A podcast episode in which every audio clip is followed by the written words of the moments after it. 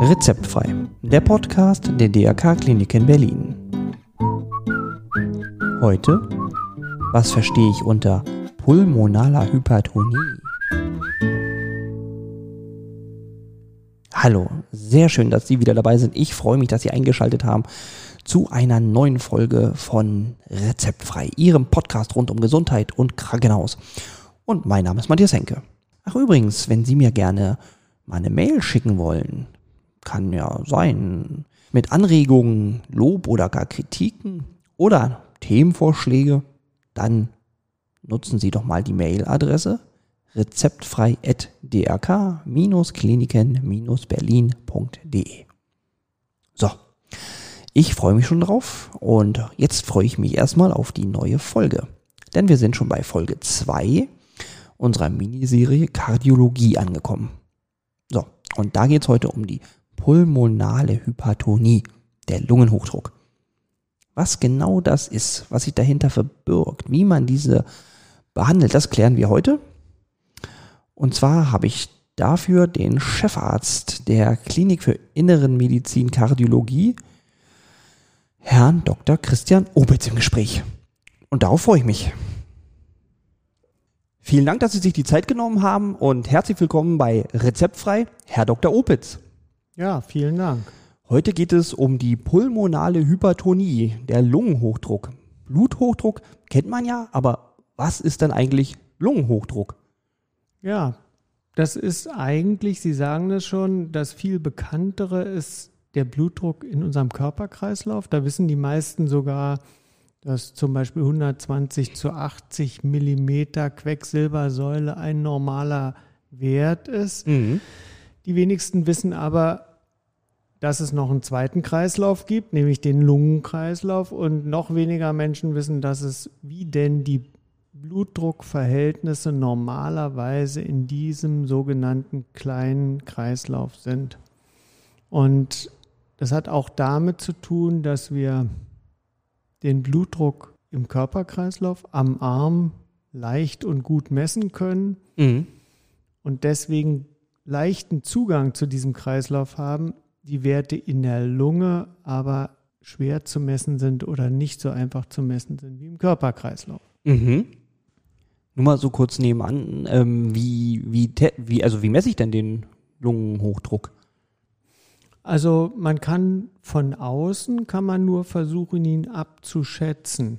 Und das findet meistens mit Ultraschall statt. Man kann versuchen, mit einem Ultraschallgerät über eine leichte Undichtigkeit an einer Herzklappe auf der rechten Seite versuchen abzuschätzen, wie hoch die Blutdruckwerte in der Lunge sind. Aber man kann eben nicht wie am Arm eine Manschette irgendwo rumlegen, aufpumpen und einen Blutdruck messen. Ja, Okay, das macht es natürlich dann auch ein bisschen schwerer. Genau, und wenn man es ganz genau wissen will, muss man mit einer dünnen Sonde in diesen Lungenkreislauf reingehen. Das ist dann der sogenannte Rechtsherzkatheter. Mhm. Okay, aber da ist, ist der Wert dann auch so 120 zu 80 oder gibt es da andere Werte? Da gibt es ganz andere Werte. Das ist eben auch ein grundsätzlicher Unterschied, dass in diesem sogenannten Lungenkreislauf ganz weiche, dehnbare Gefäße sind, die nur ganz geringen Widerstand dem Blutstrom bieten. Und deswegen reicht es schon, wenn ein viel niedrigerer Blutdruck im Lungenkreislauf herrscht im Vergleich zum Körperkreislauf. Mhm. So ist es so, dass der mittlere Blutdruck in der Lunge zum Beispiel 14 Millimeter Quecksilbersäule beim Gesunden ist. Das ah. heißt, wenn wir sagen, was wir am Arm messen, da müssen wir, müssten wir jetzt auch nochmal erklären, wenn wir sagen 120 zu 80, mhm. das sagen wir einfach so. Ja, stimmt. Das sind zwei Werte. Einmal der obere, der sogenannte systolische Wert, der höchste Wert, den man misst. Und dann der untere ist der diastolische Wert, wenn das Herz sich entspannt. Mhm. Aber wir reden nicht so sehr über den Mitteldruck. Nee, stimmt eigentlich so gut wie nie. So gut wie nie. Für den Lungenkreislauf reden wir meistens über den Mitteldruck. Da gibt es aber natürlich auch einen systolischen und einen diastolischen, also einen oberen und einen unteren Wert. Aber das ist immer wichtig, gerade auch für die Patienten, die beiden Dinge nicht durcheinander zu werfen. Einmal, wenn man über den Mitteldruck redet oder über den systolischen Blutdruck. Mhm. Also das Wichtigste, der Lungenkreislauf ist ein Niederdrucksystem mit einem normalerweise viel geringeren Blutdruck als im Körperkreislauf und die Krankheit, über die wir heute sprechen, der Lungenhochdruck, ist eben dadurch gekennzeichnet, dass aus den unterschiedlichsten Gründen dieser Blutdruck ansteigt. Mhm. Und wenn er ansteigt, dann kann das zum Beispiel Atemnot machen. Mhm. Okay, dann ist jetzt natürlich die Frage, warum steigt er an? Also was, was führt dazu, dass ich Lungenhochdruck bekomme? Genau, und da ist es wie bei vielen anderen Krankheiten auch nur die Tatsache, dass der Blutdruck ansteigt in einem Gebiet, kann man sich vorstellen, kann ganz, ganz unterschiedliche Ursachen haben. Mhm. Es gibt die häufigen Ursachen, das kann man sich ja auch vorstellen, wenn die, das Lungengewebe selber krank ist zum Beispiel, mhm. Bei irgendeiner Lungenerkrankung, dann wird es für das Blut manchmal auch schwieriger, da durchzufließen durch dieses veränderte Lungengewebe. Dann verändern sich auch die Lungengefäße, die Adern in der Lunge. Und dann muss das Herz zum Teil mehr Druck aufwenden, um das Blut durch dieses veränderte oder erkrankte Organ durchzupumpen. Mhm. Also Lungenerkrankungen sind zum Beispiel eine Möglichkeit, um Lungenhochdruck zu bekommen. Also sowas wie COPD zum Beispiel, oder? Sowas, genau. Mhm. COPD oder Lungenemphysem mhm. oder Lungenfibrose, alles Erkrankungen, wo eigentlich das Lungengewebe oder die Lungenbläschen mhm.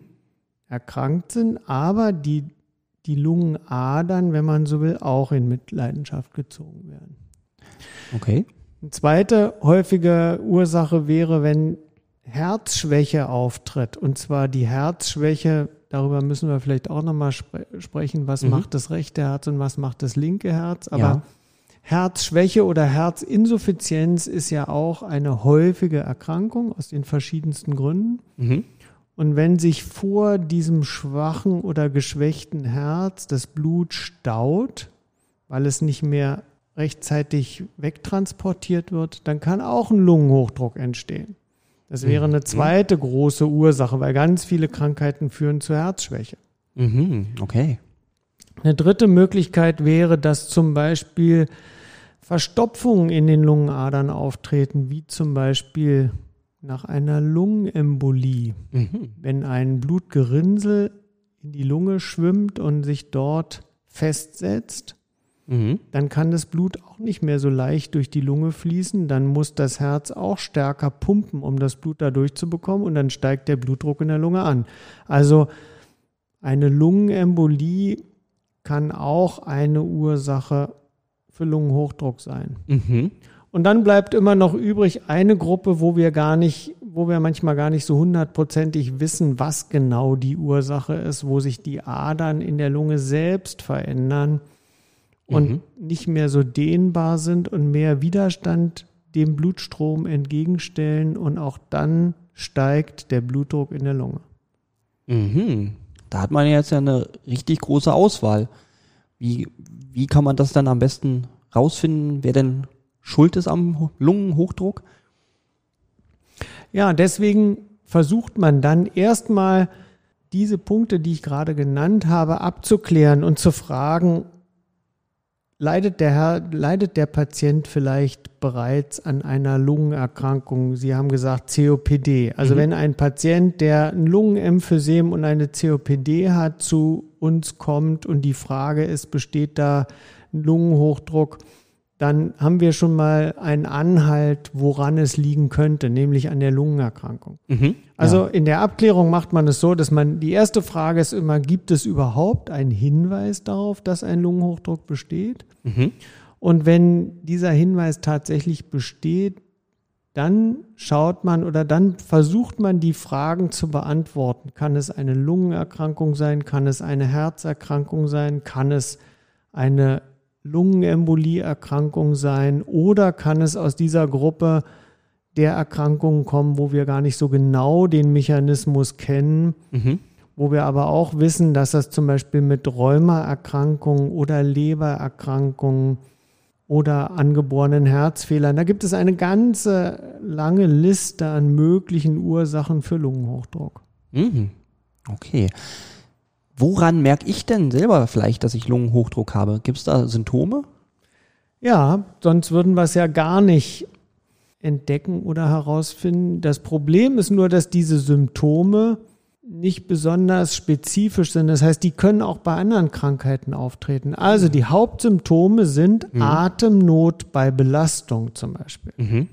Aber Atemnot bei Belastung kann eben auch bei vielen anderen Krankheiten auftreten. Ja, das stimmt. Oder Erschöpfung und Ermüdung sind Mhm. Symptome. Oder, aber das ist erst in späteren Stadien, können auch leichte Wassereinlagerungen, zum Beispiel geschwollene Knöchel, können ein Zeichen für eine Herzbelastung oder auch ein Lungenhochdruck sein. Mhm. Also das sind alles mögliche Zeichen für einen Lungenhochdruck, aber Sie merken schon, das sind alles Zeichen, die, die eben auch bei anderen Erkrankungen auftreten können. Ja, stimmt. Das macht's nicht so leicht. Hm, Genau. Wie ist denn also der Weg, wenn ich also jetzt beim Arzt, wie, wie komme ich dann jetzt zu Ihnen hier in die Klinik, zu den DRK-Kliniken Westend? Also kommt man dann notfallmäßig rein oder per Überweisung oder also Es Ja. gibt, ja, es gibt verschiedene Wege zu uns, sagen wir so. okay. Natürlich mm, kommen auch Patienten notfallmäßig zu uns. Das versuchen wir natürlich gerade beim Lungenhochdruck zu vermeiden. Aber auch das ist natürlich sozusagen rund um die Uhr möglich. Es gibt auch Patienten, die aus anderen Kliniken verlegt werden in direkt in unsere Klinik. Aber der wahrscheinlich häufigste Weg ist die Ambulanz. Wir haben eine sogenannte Spezialambulanz, wo jeder Patient, bei dem der Verdacht auf Lungenhochdruck besteht, sich vorstellen kann. Da Mhm. braucht man eine Überweisung von einem niedergelassenen Arzt. Mhm. Und wenn der eine bestimmte Form der Überweisung ausstellt und den Verdacht auf Lungenhochdruck äußert, dann können wir ambulant diesen Patienten uns anschauen und untersuchen und dann entscheiden, wie viel ist nötig an Untersuchungen und dort können wir auch Patienten mit Lungenhochdruck dann behandeln. Ah ja, okay. Behandeln ist das Stichwort. Wie sieht denn so eine Behandlung aus, wenn ich denn jetzt Lungenhochdruck habe? Das hängt davon ab. Also der erste Schritt ist wirklich erstmal rauszufinden, ist es denn Lungenhochdruck? Mhm. Und wenn es Lungenhochdruck ist, dann ist die zweite wichtige Frage, welche Sorte, welche Form des Lungenhochdrucks? Haben wir ja Mhm. eben schon gesagt, Ja, welche genau. unterschiedlichen Formen es gibt. Mhm. Und erst dann kann man darüber nachdenken, was die richtige Behandlung ist. Nur mal als Beispiel, wenn ein Patient zu uns kommt, wo sich herausstellt, der hat eine Lungenerkrankung, eine COPD Mhm. Und hat auch Hinweise auf einen Lungenhochdruck, aber die COPD ist noch gar nicht behandelt oder er hat noch gar keinen Lungenarzt, der die Lungenerkrankung behandelt, dann würden wir immer, wie bei anderen Krankheiten auch sagen, erstmal die zugrunde liegende Störung behandeln. Dann Mhm. würden wir erstmal sagen, dann sollte die Lungenerkrankung möglichst optimal behandelt werden und dann schaut man, ob dann immer noch Hinweise auf Lungenhochdruck übrig bleiben. Ah ja, okay. Und wenn das dann tatsächlich so ist, dann machen wir zum Beispiel auch diesen Herzkatheter, um wirklich zu messen, wie die Blutdruckwerte sind. Mhm. Und wenn sich das dann alles bestätigt, dann kann man eine Behandlungsform auswählen, je nachdem, welche Form des Lungenhochdrucks das ist. Mhm. Und in aller Regel sind das Tablettenbehandlungen, die wir im, in der ersten Behandlungslinie beginnen. Mhm. Also die übliche Behandlung von Lungenhochdruckpatienten besteht neben der Behandlung der Grunderkrankung, wie gerade gesagt, wenn es die gibt, Mhm. in einer Tablettentherapie. Sind es denn auch solche sowas wie Blutdrucksenker, die man dann bekommt? Oder was, was bekomme ich da? Ja, im Prinzip genau. Es geht ja darum, den Blutdruck in der Lunge, wenn, wenn wir sagen, das ist das Charakteristikum, deswegen heißt es ja so Lungenhochdruck, Mhm. Dann versuchen wir diesen Blutdruck in der Lunge zu senken, beziehungsweise die Adern, die verändert oder verengt sind in der Lunge, möglichst zu entspannen, aufzuweiten, so dass das Blut besser durchfließen kann und idealerweise dann auch der in der Blutdruck in der Lunge abnimmt wieder. Mhm. Okay. Gibt es denn sonst noch Therapieformen? Also, weiß nicht, beim Herzinfarkt oder sowas, gibt es ja auch ähm, sowas wie Stents setzen, aber das ist beim Lungenhochdruck nicht angesagt wahrscheinlich. Na, da kommen wir auch wieder dahin, dass es um die Form des Lungenhochdrucks geht. Also Mhm. wenn es zum Beispiel, hatte ich vorhin kurz gesagt, wenn es sich um so eine Form handelt nach einer Lungenembolie, Mhm. wo sich Verstopfungen in den Lungenadern bilden Mhm. und die sich nicht wieder auflösen. Also die Behandlung der Lungenembolie besteht ja in der Blutverdünnung. Da wartet man erstmal unter Blutverdünnung ab, ob sich das nicht alles wieder auflöst. Mhm. Und wenn sich diese Verstopfungen in der Lunge nicht wieder vollständig auflösen und dann ein Lungenhochdruck entsteht, dann gibt es tatsächlich die Möglichkeit, das entweder mit einer Operation zu behandeln. Da würde man versuchen, aus den Lungenadern diese Verstopfung direkt zu entfernen. Das Mhm. ist eine große Operation. Oder aber, und das gibt es in den letzten Jahren zunehmend, oder man geht dort auch mit Kathetern in die Lungenadern und kann die aufdehnen, auch mit dem Ziel, die Durchblutung wieder zu verbessern. Ah ja, ach, das ist doch schön, spannend. Ähm, Gibt es denn noch Methoden, die das noch unterstützen? Also sowas wie Physiotherapie oder Sport oder gewisse Ernährungsregeln, die vielleicht meinen Zustand wieder verbessern, was ich selber vielleicht auch machen kann? Absolut. Also das ist wie bei mm, den meisten Herz-Kreislauf-Erkrankungen. Während man früher gesagt hat, diese Patienten sollen sich schonen und körperliche Belastungen vermeiden, ist es eigentlich heute so, dass gerade Reha-Maßnahmen oder Trainingsprogramme ein wichtiger Bestandteil auch der Behandlung geworden sind. Also das macht man nicht als allererstes, aber wenn ein Lungenhochdruckpatient seine Diagnose hat und wir haben eine Behandlung begonnen und es ist sozusagen eine stabile Situation, dann ist auch das Training und körperliche Aktivität ein ganz wichtiger Bestandteil, die Leistungsfähigkeit wiederzubekommen oder zu erhalten. Also körperliches Training ist ganz wichtig. Sie fragen Ernährung. Natürlich, es gelten praktisch die Empfehlungen, die wir anderen Herz-Kreislauf-Patienten auch geben. Patienten, die, sage ich mal, stark übergewichtig sind, profitieren natürlich davon, wenn sie etwas abnehmen können. Mhm. Patienten, die sich ungesund ernähren, profitieren davon, wenn sie ihre Ernährung umstellen und sich gesünder ernähren. Patienten, die rauchen, den raten wir natürlich dringend, mit dem Rauchen aufzuhören. Also es gibt ganz viele Facetten, die natürlich dazu beitragen können, auch bei Patienten mit Lungenhochdruck ihr Befinden und die Krankheit zu verbessern, unabhängig nur von einer Tabletten- oder Medikamententherapie. Mhm. Wenn ich dann therapiert bin und das alles gut eingestellt ist, ähm, geht das, also wie, wie ist die, Möglichkeit, dass es ausheilt? Das kommt immer auf die oder wieder auf die Form des Lungenhochdrucks an. Mhm. Grundsätzlich muss man allerdings sagen, dass der Lungenhochdruck selbst meist nicht wirklich heilbar ist. Mhm. Also nur in den Formen, wo wir eine Ursache finden, die wir komplett beseitigen können. Da Mhm. könnte man sagen, dass man den, den Lungenhochdruck richtig ausheilen kann. Aber in den meisten Formen, und vielleicht müssen wir darüber auch nochmal sprechen, wir sind jetzt zu sehr schon gelandet bei den Formen mit Lungenembolie und Lungenerkrankungen. Es Mhm. gibt eben diese eine Gruppe Lungenhochdruck, wo wir nicht so einen klaren Auslöser finden. Ja, dann gehen wir doch da nochmal hin. Ist doch spannend. auch. Ja, und also die, der Lungenhochdruck wird in fünf Gruppen eingeteilt. Mhm. Und letztlich hängt das immer davon ab, in welcher dieser fünf Gruppen der Patient nach diesen Untersuchungen landet. Ja, Mhm. das ist zum Beispiel die erste Gruppe, ist die sogenannte pulmonal-arterielle Hypertonie. Das ist nur ein, eine Untergruppe des Lungenhochdrucks.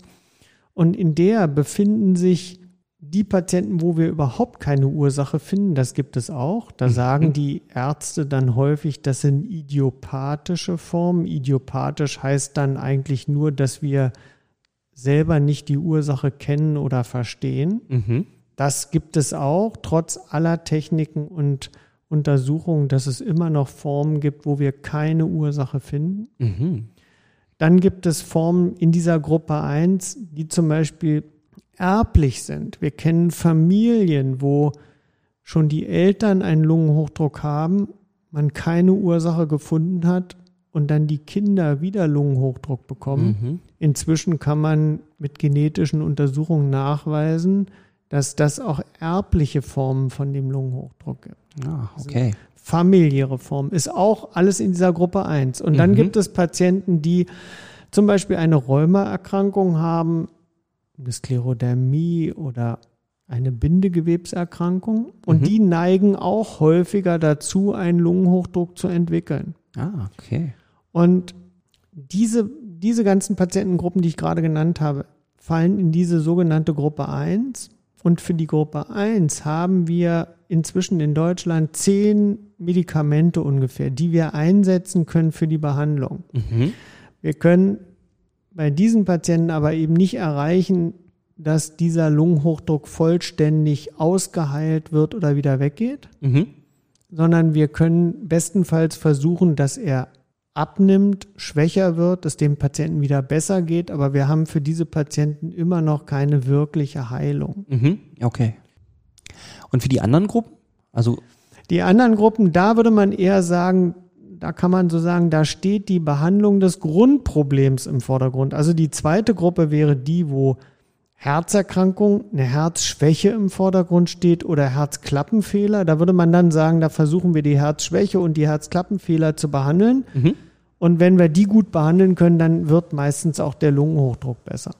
ja. In der dritten Gruppe sind die Lungenerkrankungen. Darüber hatten wir schon gesprochen. Sowas wie COPD oder Lungenemphysem. mhm. Das sind ja auch Krankheiten, die man nicht wirklich heilen kann, aber Ja. man kann sie gut einstellen in der Hoffnung, dass dann auch der Lungenhochdruck besser wird. Mhm. Und vielleicht nur noch als Ergänzung zu diesen beiden Gruppen, die ich gerade genannt habe, Herzerkrankung und Lungenerkrankung. Dafür gibt es gar keine zugelassenen Medikamente in diesen Gruppen. Mhm. Okay. Da sind es wirklich Einzelfallentscheidungen, die wir treffen müssen, ob in ausgewählten Patienten aus diesen Gruppen auch Lungenhochdruckmedikamente eingesetzt werden, weil eigentlich steht bei diesen Gruppen im Vordergrund, wie schon gesagt, die Behandlung der zugrunde liegenden Störung. Mhm. Okay. So, und die vierte Gruppe, das ist die mit den Lungenembolien. Da würde man sagen, da versuchen wir auch erstmal die Blutgerinnsel aufzulösen oder wenn sie nicht aufgelöst werden können, die Frage zu stellen, kann man operieren oder kann man es aufdehnen? Mhm. Und wenn trotz all dieser Maßnahmen ein Lungenhochdruck weiter besteht, dann gibt es auch dafür heutzutage ein Medikament, was man einsetzen kann. Ah, okay. Aber Sie sehen schon, deswegen muss man sehr gut unterscheiden, was sich alles unter diesem großen Überbegriff Lungenhochdruck verbirgt. Ja.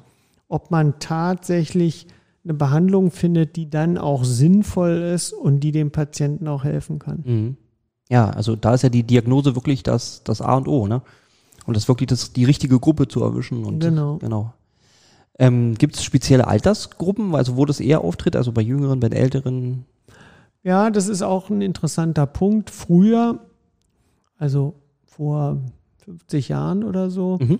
da galt der Lungenhochdruck als eine Erkrankung typischerweise junger Frauen, weil man festgestellt hatte, die schweren Formen treten bei jungen Menschen auf und mehr bei Frauen als bei Männern. Also wenn Sie mich vor 50 Jahren gefragt hätten, hätte man gesagt, der typische Patient mit Lungenhochdruck ist, ich sage mal, eine 25-jährige Frau, die sonst nichts anderes hat und plötzlich Luftnot bekommt. Aha. Das hat sich ziemlich geändert.